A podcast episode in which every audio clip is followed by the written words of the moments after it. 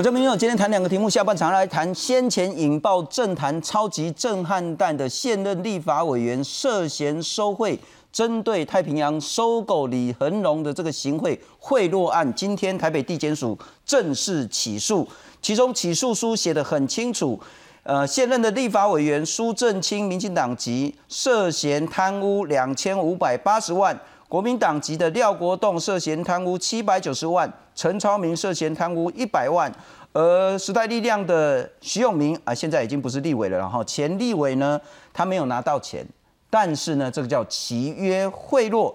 另外赵振宇无党籍的呢？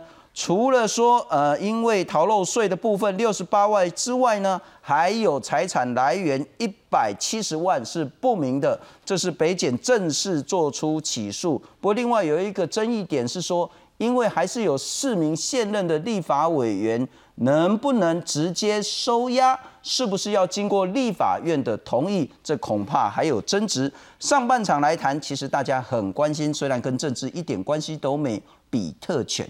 这个叫做狗狗界里面最凶残的一种犬种了哈，嘿，搞掉哈，非死即伤，恭喜在温系，因为咬了之后呢，它怎么样都不会松开它的口，而农委会呢做出来一个重大的预告，从明年开始全面禁止饲养比特犬，也就是说你不可以买，不可以卖，不可以养，不可以生。如果违反这个规定的话呢，直接狗狗没收啊，没收可能就是个安乐死人道处理啊，然后李请国给你罚二十五万了哈。那如果是旧的已经养的，总不可能就直接把它走解决掉了。那么呢，就是养，但是你要强制登记。如果你不登记，一样查到的话，狗狗直接没收，然后再罚你二十五万。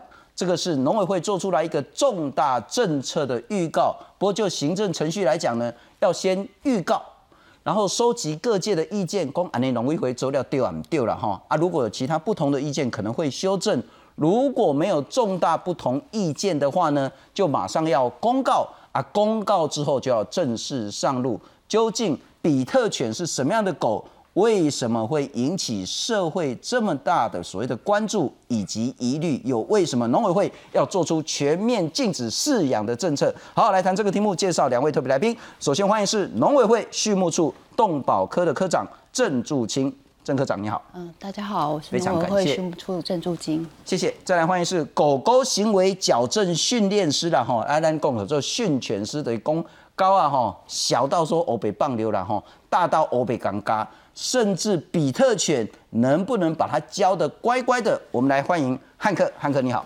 大家好，我是真的有办法把比特犬教的乖乖的吗？可以，但是有时间，时间的一个考量问题。如果它已经很凶了，它的性格已经是完全招奸的状态之下，嗯哼，它会咬外人，它又会咬家人，那我们要教很难。哦，一根招金的不花啊。多价都不好，可以试试看，但是教学的过程中，训练师本身也很危险。然后能不能完整的矫正到完全无地雷区，不知道。但是唯一可以知道的就是，他从小的时候幼犬，好刚刚断奶，主人把它带回家，是好大概三四个月，你那个时候还跟一般的小狗一样，再怎么凶猛的狗啊，它的幼犬时期都跟一般的宠物犬是完全相同的性格。但就算如果小时候就是哎昂尼亚的时候，你给它教教教，等它长大了变成所谓的成犬之后，啊，看到五郎那个狼，不管是小孩子啦，不管是旁边的流浪狗啦，或者什么人家养的贵宾狗啊，经过去，它天性一来，阿玛吉过个嘎了呀，干不？这个教要看是谁来教，如果是主人自己教的话，基本上他的教学等于无效。OK。百分之五十狗狗会顺着它的自己的天性成长，另外百分之五十它可能不会咬人，所以是一半一半的几率。但是如果小的时候是由训练师来教，训练师会假设将来他会遇到所有的状况，在那个时期我们就会给他大量的接触，比如说接触很多不同的、不同年龄、不同品种、不同体型、不同性别的狗。让他去做很多的社会化训练，OK，然后接触不同年龄、不同性别的，甚至于说，如果狗是在呃呃，应该说他家里面有特别小的小孩子，嗯哼，哦，那我们还要再去找小孩子出来，让他做人的社会化，然后再来就是一个是狗对狗的社会化，一个是狗对人的社会化，一个是狗对环境的社会化，在这个环境里面，他看到比如说小猫、小鸟或者是其他的小动物，它不要想要去追逐，但这些东西其实在小的时候教。训练师给予的方向会很正确，狗狗它可以很充分的理解。那么我们在教学的过程里面，还会让狗狗的性格稳定。它除了大量的社会化训练之外，它还有服从性跟稳定性的训练。了解。所以呢，在这个一个训练，它不是几个小时就完整的，这是好几个月、好几个月。所以它也许四个月疫苗全部打完了，送来训练师这里上课结束回去后，可能就已经哦八个月、九个月，甚至十个月大了。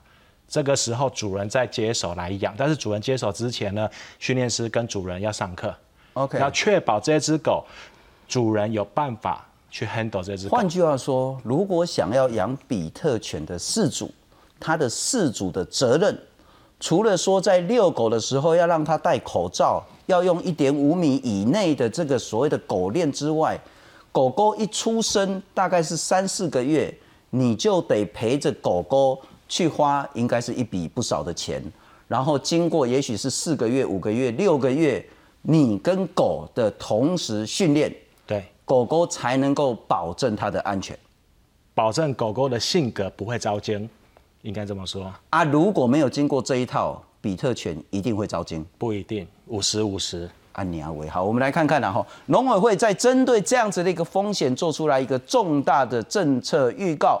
农委会依照《动物保护法》第八条预告修正说呢，比特犬还有它的混血犬只等这些攻击性的大型犬列入禁止饲养、进口。如果违反禁令，最高罚二十五万，狗狗就直接没收。那么已经养的旧的这些比特犬呢，当然就继续养，不过一年内一定要去登记。如果你不登记，抓到。一样没收狗狗，再罚你二十五万，而且很重要的是哦，不得繁殖、出售，也就是任何商业行为的买卖，通通禁止。如果你家里已经有的一只公的，你的哥哥有一只母的，两只是不得交配的。是，所以科长，我我请教一下，这样子的政策，我的说明是没有错的吧？哈。对，我们现在就是希望可以走动保法的第八条，把它直接指定成为禁止饲养、输入、输出的动物。然后同时在动保法的第三十六条，就是针对已经在养的，我现在在公告之前我就已经养的，它就有明定，就是说一定要来备查，而且不得繁殖。所以这个是在本身在母法就有授权的。那我们的预告今天其实已经正式对外预告了。那这个预告它会经。经过六十天的一个等待期，我们会收集社会各界对农委会要进入这样的一个指定公告的过程，它可以提供一些意见。对，那收了意见之后，我们再来判断，就是说整个的一个管制强度到底要采用怎么样的一个管制强度是最有效的？因为为什么会走到这边？就是近期大家也可以都观察到，这部分的公安风险真的太高了。是对。不过我请教一下那个科长了哈，因为其实比特犬不管是咬死的其他人家养的贵宾啊，或是一些小型犬，甚至咬伤人，其实我们一直看到新闻，像有人他因为经过的时候，比特犬就冲出来，然后把它扑倒在地，然后鬼鸡卡隆刮啊，狗被暖狗狗去，这种新闻已经很久了。那为什么是现在最近农委会才打算要全面禁止饲养？应该是说，其实针对这个议题，我们并不是第一次讨论。我们应该在一零七一年。一零八都有一些跟呃相关的一个产业工会跟县市政府都有开过会议讨论，说是不是应该要有更高的管制强度。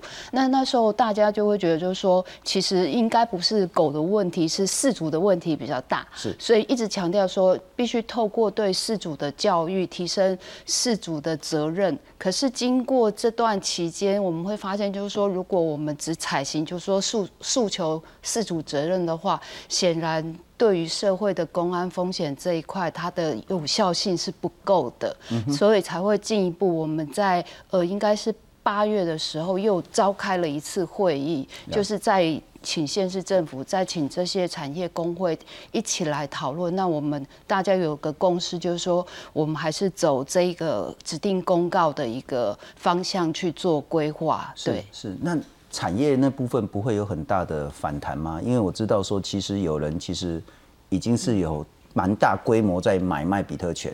嗯，这个包括一个是商业的问题。第二个还是有人也许知道说这个风险很高，但他就是特别喜欢比特犬，就事主就是喜欢养它来当宠物，也许叫人仗狗势，不管怎么样，就是他认为它很可爱。那我想问的是，没有反对意见吗？呃。我想，任何的公共政策不可能没有反对意见。可是我们在决定这个公共政策的当下，最大的一个我们要保护的这个核心的目标，才是我们那个去判定要往这个方向走的这个最关键的。因为显然降低、杜绝这种公安风险，可能会比个人喜欢养这种犬种来讲是更重要，是政府应该做的事情。是是是，我们来看看农委会为什么会做出这样的一个重大预告，应该是有史以来从来没有针对特定的狗狗的犬种说全面饲养，先前有针对比特犬等六种所谓的比较凶猛的这种犬种呢，做出来说啊这就回下面这个公告，但是现在农委会决定在正式公告之后全面上路，不管你是要买，不管你是要卖。你是要生或者是要养，全面禁止比特犬。未牵绳的比特犬紧咬邻居家的黑狗不放开，成员就算死命拉，拿雨伞阻挡也没有用。有鉴于今年比特犬伤人案件至少已经六件，比往年还要多，农委会预计九月底预告禁止比特犬以及另外三种混血品种输出、输入以及饲养繁殖，违者开罚五到二十五万元。斗犬的血统，所以它本身的个性在基因上就比较有攻击性的一些基因。农委会原先就有规定，包含比特犬在内等六种危险犬只出入公共场合都必须要牵一点五公尺内牵绳，以及戴上不影响散热的透气口罩，否则开罚三到十五万元。待法规正式上路后，业者就不能再贩售繁殖。至于原本就有在养的比特犬，饲主可以继续饲养。但必须要登记列册管理，天性上是比较凶、凶残一点的，所以我们蛮赞成农委会这样决定。近来屡上新闻版面的比特犬攻击事件，大多都是饲主疏忽或未上牵绳所导致。农委会最快本月底预告，预告期两个月，目标希望能在今年内纳管。记者朱凤之、钟建刚综合报道。韩可，我请教，什么是比特犬？然后，因为就资料来讲，就是说它其实是好几种的斗牛犬，不是单一的犬种。那主要是说美国比特斗牛犬，那这包括所谓的美国史大佛下牛头犬、美国斗牛犬、史大佛下斗牛犬等等的，其实还蛮多种的了哈。啊，长得其实有一点像，说实在，小狗很可爱，但是当它越来越大，就越来越可怕。那原本是在美国啊，其实它也不是天生的狗。它是十九世纪由英国斗牛犬交配而来的，目的很简单，就是让它越来越狠、越来越凶、越来越残，然后成为斗犬。所以，但很大的问题是，它不像獒犬很大，它就小小只的。啊，小小只，你就讲啊，狗嘴架，你给它摸一个，摸一个手都无去啊，啊，卡刚咬一个，你卡都无去啊。体重也不重，二十到五十公斤，但它攻击性非常非常强，啊，皮个就高也就高，然后呢，惊人的耐力跟咬合力，换句话说，高温细耶。我想问的是，这种狗你怎么认定它？认定它什么？它的特性是不是真的不适合？正确的，所以真的不应该养这种狗啊！不能这么说，请说。藏獒，呃，它在西藏国家，它是看家护卫的。啊哈。那藏獒凶不凶？凶啊！凶啊！可是如果你教的好，我们训练师的立场一定会放在教育狗的这个部分。如果一只狗凶猛犬，它没有受到好的教育，或者是它在成长的过程中都是受到自己主人的打骂式的教育，那这只狗的性格将会扭曲。不要讲比特，不要讲藏獒，一般的米克斯或者是吉娃娃，或者是其他的品种犬，OK。如果主人的教育方式是错误的，可能溺爱过头了，或者是暴力打过头了，那么这只狗的性格扭曲起来，它也是会咬人。只不过它跟比特犬不同的地方是，其他的狗，比如说吉娃娃咬到你，跟一只藏獒咬到你，你受伤的程度是不一样的。当然，所以藏獒它会呃被农委会列入，它也是六大的危险性的犬只之一。是。但我们的立场就是认为，比特只要受过良好的教育，而且要从小教，因为从小教是训练师有百分之百的把握可以把它导正的。可是如果是应该这么说啦，训练师的功能是训练跟矫正，训练在前，矫正在后。训练是为了让狗狗避免它成长长大以后出现异常行为，矫正是把已经有的异常行为给矫正掉。是，所以这训练和矫正是完全不同的方向。比特的幼犬要做的是训练。比特的成犬要做的，它已经有异常行为、有攻击性的话，它要做的是矫正。但是以我来讲，我碰过非常多的凶猛犬，如果这只比特会咬人、会咬狗，我也没有办法把有，我也没有把握可以百分之百的矫正好这只比特犬。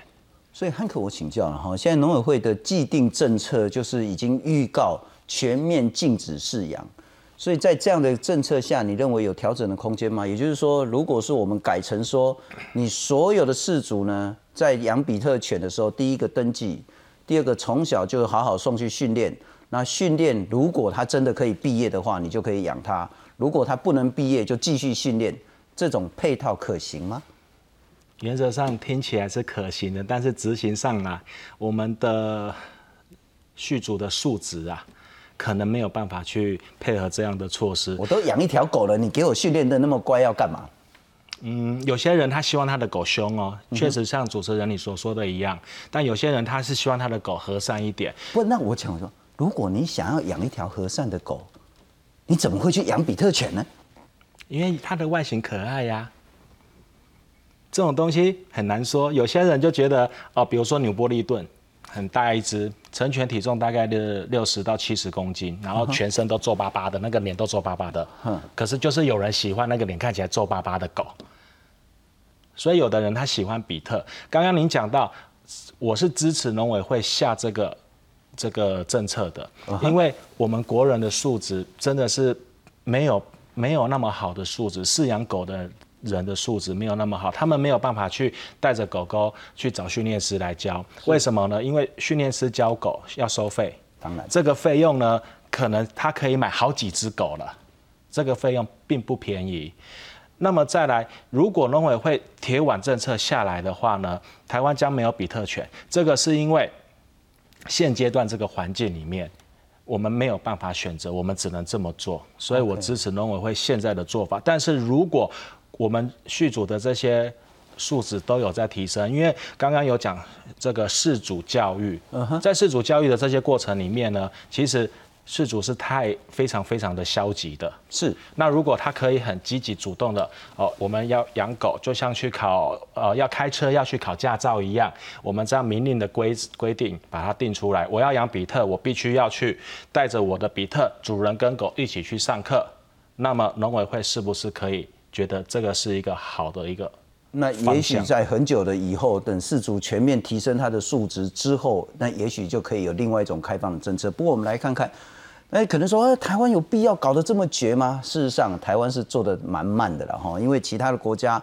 包括英国、丹麦、挪威等其他国家呢，连拥有都不行哦，禁止拥有、禁止繁殖、禁止销售。波兰、罗马尼亚呢，是原则是禁止，你如果要养呢？要执照，要特殊许可，你要申请的。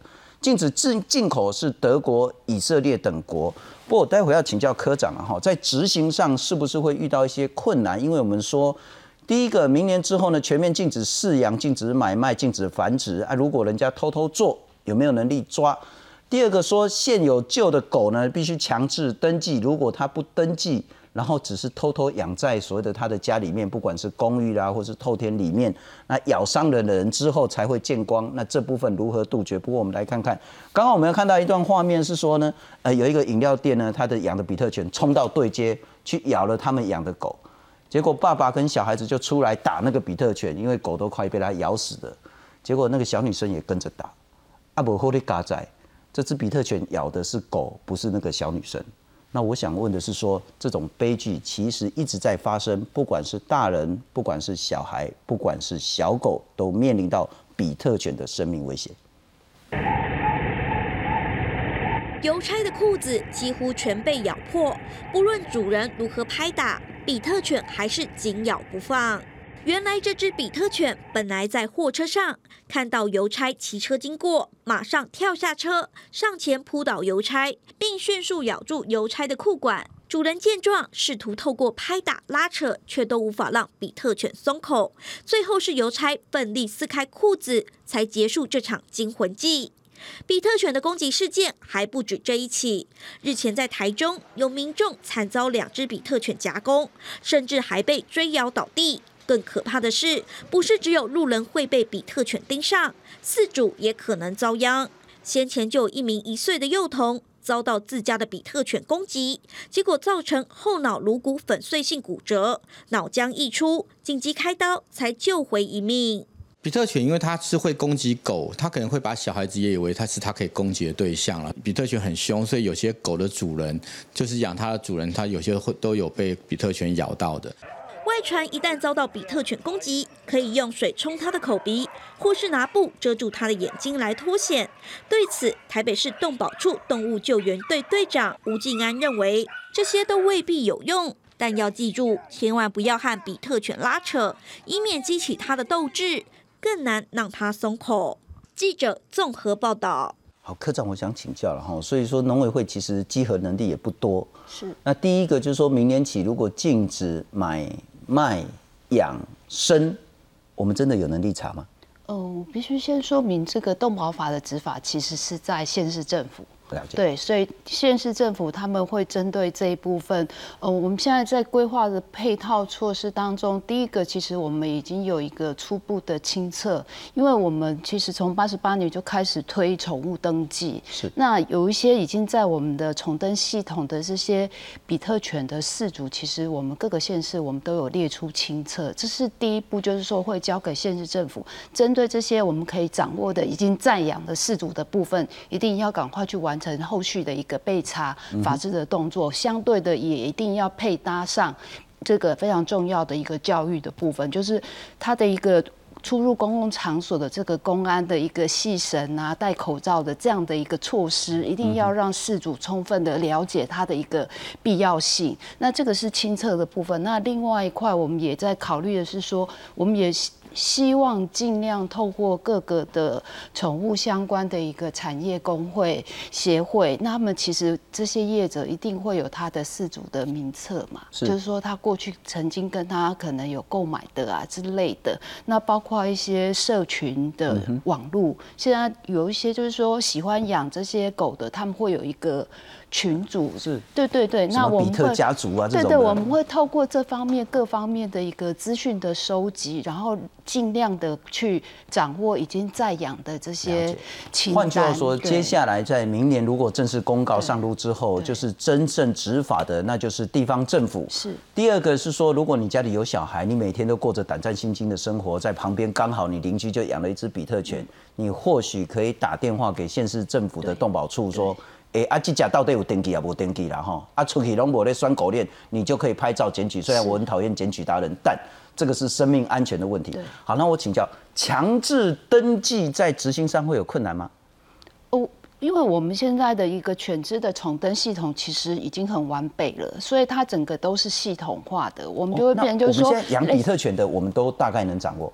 只要他之前。办了登记，像我们呃从我们的宠登系统捞出来的，从开始登记到呃今年的七月底，我们捞了总共有四百零五位的事主的名单。嗯哼，这我们已经有掌握住的是这一部分，其实已经有逐步在规划，就是说假设真的要朝着这方向，那我们行政机关到底怎么样去让这个公告后续是可以有效的？是是是，我换个角度请教一下汉克了哈，如果被比特犬咬到怎么办？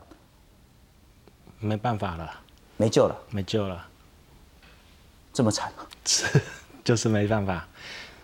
比特犬它的咬合力非常的高，呃，八十公斤是一个平均的一个数值。那你拿棍子打它，你拿水泼它，你拿火烧它，只是刺激它，咬得更紧。让它咬得更紧，它是不会松嘴的。那你可能要拿霸撸啊敲它的嘴啊，一个人要抓狗，或是好几个人要抓狗，然后把嘴巴敲开来。那如果啦，真的我在想，唯一的最快的方式就是在咬的时候当下麻醉，但是它是一个不可行的一个做法，因为麻醉的东西并不麻醉药并不是随手可得的。当然，对，比特犬的凶性真的会咬人的比特犬，真的咬到人了，基本上没办法了，拉不开了。这可能也让大家再次提醒一下，比特犬它的天性真的是很不适合养在都会区里面作为宠物了哈。但是我要再请教一下那个科长，呃，请导播让我看一下第一章。如果比特犬要进，那先前农委会除了比特犬之外，日本土佐犬、纽波利顿犬，还有阿根廷的杜告犬，还有这个巴西的飞乐犬，还有獒犬。其实，在台湾还是有人在养獒犬，然后特别是藏獒，看起来真的很可怕。其他的五种犬只是不是也该跟进去禁止饲养？我们会渐进式的来检讨，可是目前并没有进一步说我们要扩大到其他的这五种犬，因为目前我们觉得先从一个我们观察到公安风险最高的一个比特犬这个犬种先来做指定公告。是是是，因为现在看起来第一个。这其他五种狗没有什么太多的新闻说咬伤其他的狗啦，或咬伤人，新闻没有看到太多了哈。第二个，这其他的狗都很大，嗯，所以你看你家的戏啊，你根本比特是里面最小只的。啊，比特加干呢啊，说实在，你就觉得如果不知道的话就会靠近，所以其实它的风险会比其他五种狗来的大很多很多。那我再请教一下科长了哈，所以接下来就是会如何去进行所谓的意见收集？是说在跟养比特犬的饲主有一个公听会，或者是一个所谓的宠物工会有一个公听会，如何去进行这一段两个月的预告期的意见收正？嗯，好，那其实我们的预告今天已经正式了，在那个政府的一个公告系统，这个预告已经。完成了，是。那现在开始，只要大家有意见，例如呃，我们农委会的首长信箱，或者是直接公文书寄到农委会。那当然，各个县市政府他们，我们也会收集他们的意见。那如果这些产业的工协会觉得有一些看法跟意见，其实都可以透过呃一些公文书，等于是说你可以把意见。就是寄到农委会，那我们在这两个月的期间，就是在收大家的意见进来，那我会把这些意见进一步做一些会诊同诊，那看看它的一个歧义性。那如果说其实大家对这边的一个共识上是有的，只是一些后续的配套上面有更多的建议的话，那我觉得我们就会朝着这个方向去。推动那只是在配套上面，可能可以相对的，在大家愿意多给政府一些意见的时候，我们后续的行政管理各方面的配套可以更到位，所以也会非常期待大家愿意尽量提供我们意见。是，不过除了说公告禁养比特犬之外，恐怕更重要的是说，养任何的宠物，饲主都要负起他的责任。第一个不能弃养。第二个，特别是你养到这一种可能会对社会、对邻居、对其他动物造成威胁的话呢，自己真的要做好事主的社会责任。